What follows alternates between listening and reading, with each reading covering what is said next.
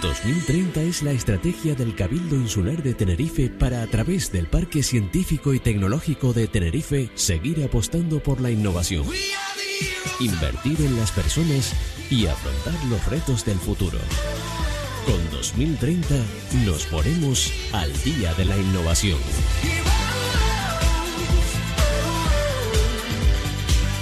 Y hoy lo hacemos de la mano de Yaisa Arteaga, que es gestora de proyectos del Parque Científico y Tecnológico de Tenerife. Yaisa, buenos días. Buenos días.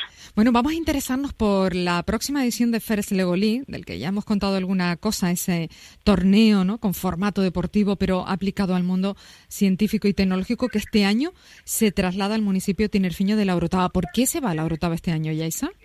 Sí, bueno, pues Ferlegolí es un torneo, como tú has dicho, que ya, bueno, lleva una trayectoria, lo llevamos desarrollando desde el Parque Tecnológico de Tenerife.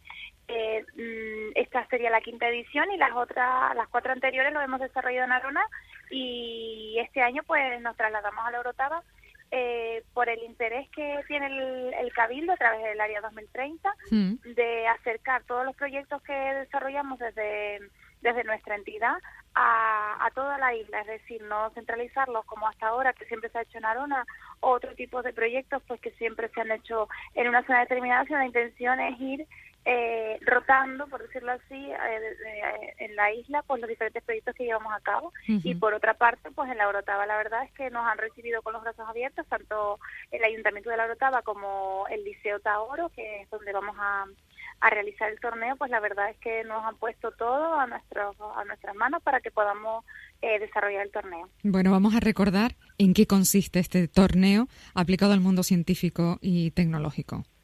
Sí, pues Ferlegolí es un torneo de robótica eh, que su objetivo principal es eh, despertar las vocaciones científicas y tecnológicas en los más pequeños, en niños y jóvenes de 6 a 16 años. Eh, como, bueno, Ferleoli es un, proyecto que comienza normalmente en los, en los colegios en septiembre, octubre, mm. y en febrero, pues todos los equipos que se han inscrito y que han trabajado en el proyecto, pues eh, en este caso el 17 de febrero, eh, van al, al evento, por decirlo así, al gran evento en el que enseñan lo que han desarrollado del proyecto. ¿Qué es lo que enseñan? Pues el proyecto Ferlegoli tiene tres pilares, por decirlo así. Uno es el juego del robot, es decir, los chicos, todos los equipos que se inscriben en Ferlegolí eh, reciben un set de competición que está eh, son piezas de Lego y, un robot. A partir de ahí ellos tienen que eh, construir su robot y empezar a programar para construir unas misiones que son las misiones propias del desafío, que por otra parte el desafío cada año va cambiando. El año pasado, por ejemplo, fue relacionado con el Trust que es la gestión de residuos, y este año está relacionado con los animales, con eh, qué podemos hacer nosotros, los seres humanos, para facilitar o por lo menos no empeorar la, mm, la vida de los animales. Entonces los chicos programan su robot, eh, programan las misiones y en la parte del juego del robot, el día 18 de febrero, ellos tienen que intentar hacer el máximo número de misiones en el tiempo determinado. Ahí hay unos jueces y unos árbitros que van sumando puntuaciones dependiendo de las misiones que ellos vayan realizando correctamente.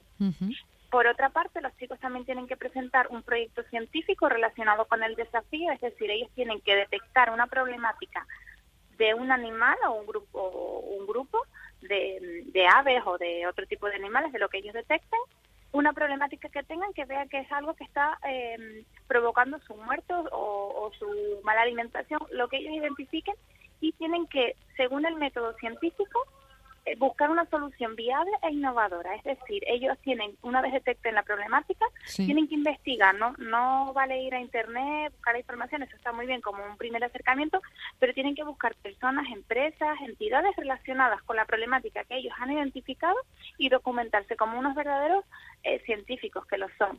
Y después tienen que buscar una solución innovadora de tal forma que cuando los jueces, que son eh, científicos, doctores y tecnólogos de la Universidad de La Laguna y de la Universidad Europea, em, cuando ellos escuchen la exposición del proyecto, pues ellos también tienen unos criterios de valoración y cuanto más eh, innovadora y más rigurosa haya sido su, su investigación de este problema y, su y la solución que ellos plantean, pues mayor puntuación tendrán.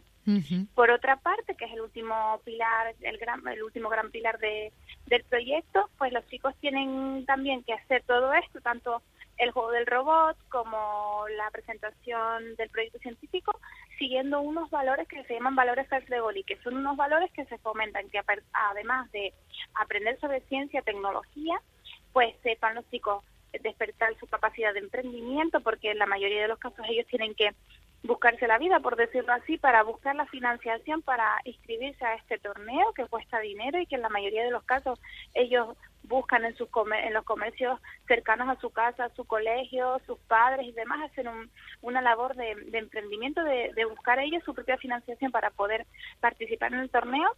Por otra parte también se fomenta el trabajo en equipo, la cooperación, la copertición y, demás valores que, bueno que se llaman valores Farleo y que también se puntúan el día del evento. Los jueces y los árbitros cuando valoran tanto el juego del robot como la presentación del proyecto también puntúan eh, la, cómo lo han hecho, es decir, si han tenido los valores del compañerismo, cómo se han distribuido el trabajo, cómo han hecho para conseguir el dinero y demás. ¿Cuántos niños, cuántos, bueno, niños y jóvenes van a participar en este torneo? Bueno, pues en este torneo, en esta edición tenemos eh, 27 equipos FLL, que son los equipos que sus componentes tienen edades entre 10 y 16 años. Mm. Cada equipo está formado por 12 personas.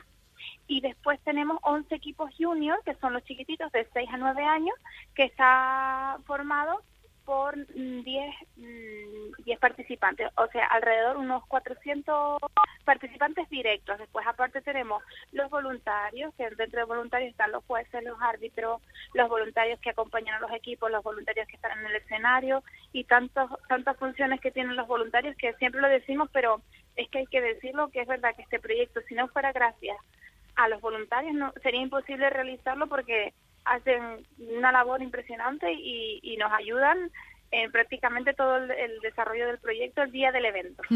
Y si alguien mm, quiere participar echando una mano como voluntario, todavía está a tiempo, Yaisa. Sí, sí, sí. La verdad es que estamos dejando un margen porque eh, se estaba inscribiendo bastante gente y en principio hasta la próxima semana se podrán inscribir eh, como voluntarios en First Legolí eh, nosotros animamos a todos los chicos y chicas mayores de 16 años, es decir, de 16 o mayores, eh, que tengan, bueno, que simplemente pues les guste hacer eh, labor de voluntariado o que tengan un interés especial por la robótica, por la ciencia, por la tecnología, porque viviendo el torneo como voluntario es como realmente lo vives desde dentro y la verdad hay que decir que los voluntarios que han participado en otras ediciones se enganchan y, y repiten, repiten, repiten. Entonces sí que animo a a, que todo aquel que, que esté interesado pues se puede inscribir.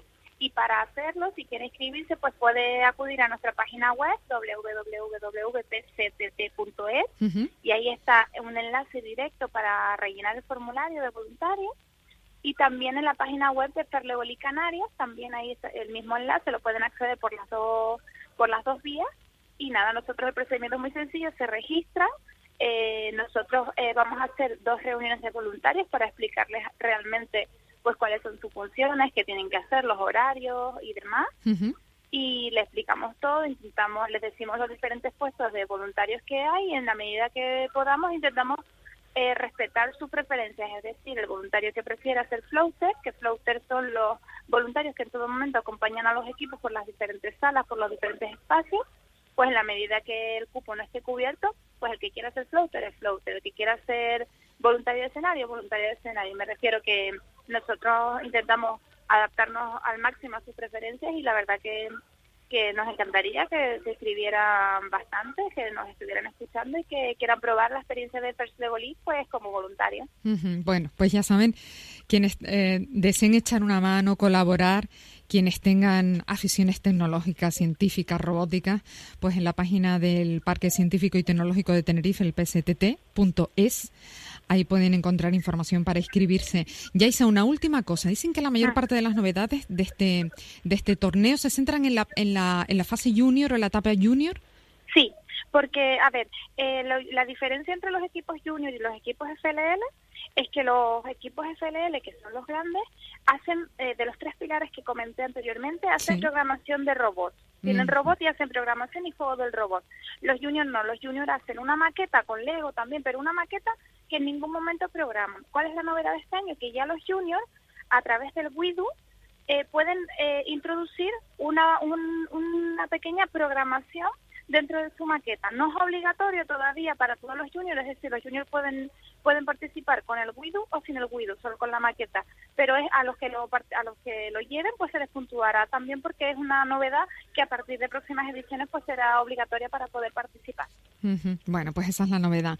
En todo caso estaremos pendientes de First Lego League que se traslada este año a la Orotava con 35 equipos participando y mm. todo esto será el próximo 18 de febrero, Yaisa. Sí, Sí, exacto, el 18 de febrero a partir de las 9 de la mañana y nada, esperamos a, a, todo el mundo allí. Aparte también va a haber una feria de Diguete Experimenta, que es una feria de ciencia y tecnología que organiza la, la Universidad de La Laguna, que es organizado junto con el Parque Tecnológico de la Ferlegolí y también en la Plaza eh, justo al lado de donde, del Liceo Taora estará esa feria y animamos a la gente a que lleve a sus hijos o ellos mismos y participen de esta feria que es bastante interesante y novedosa.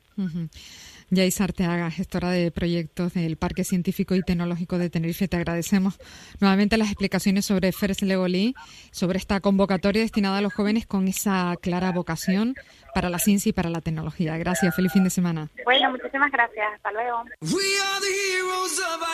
2030 es la estrategia del Cabildo Insular de Tenerife para, a través del Parque Científico y Tecnológico de Tenerife, seguir apostando por la innovación invertir en las personas y afrontar los retos del futuro. Con 2030 nos ponemos al día de la innovación. El Área Tenerife 2030. Innovación, educación Cultura y Deportes del Cabildo Insular de Tenerife apuesta por la cultura de la innovación, la capacitación y el emprendimiento. Tenerife 2030 es la estrategia del Cabildo Insular de Tenerife desarrollada por el Parque Científico y Tecnológico para seguir apostando por la innovación, invertir en las personas y afrontar los retos del futuro. Programa Tenerife Innova, Parque Científico y Tecnológico de Tenerife. Tenerife 2030. Creamos valor. Invertimos en las personas.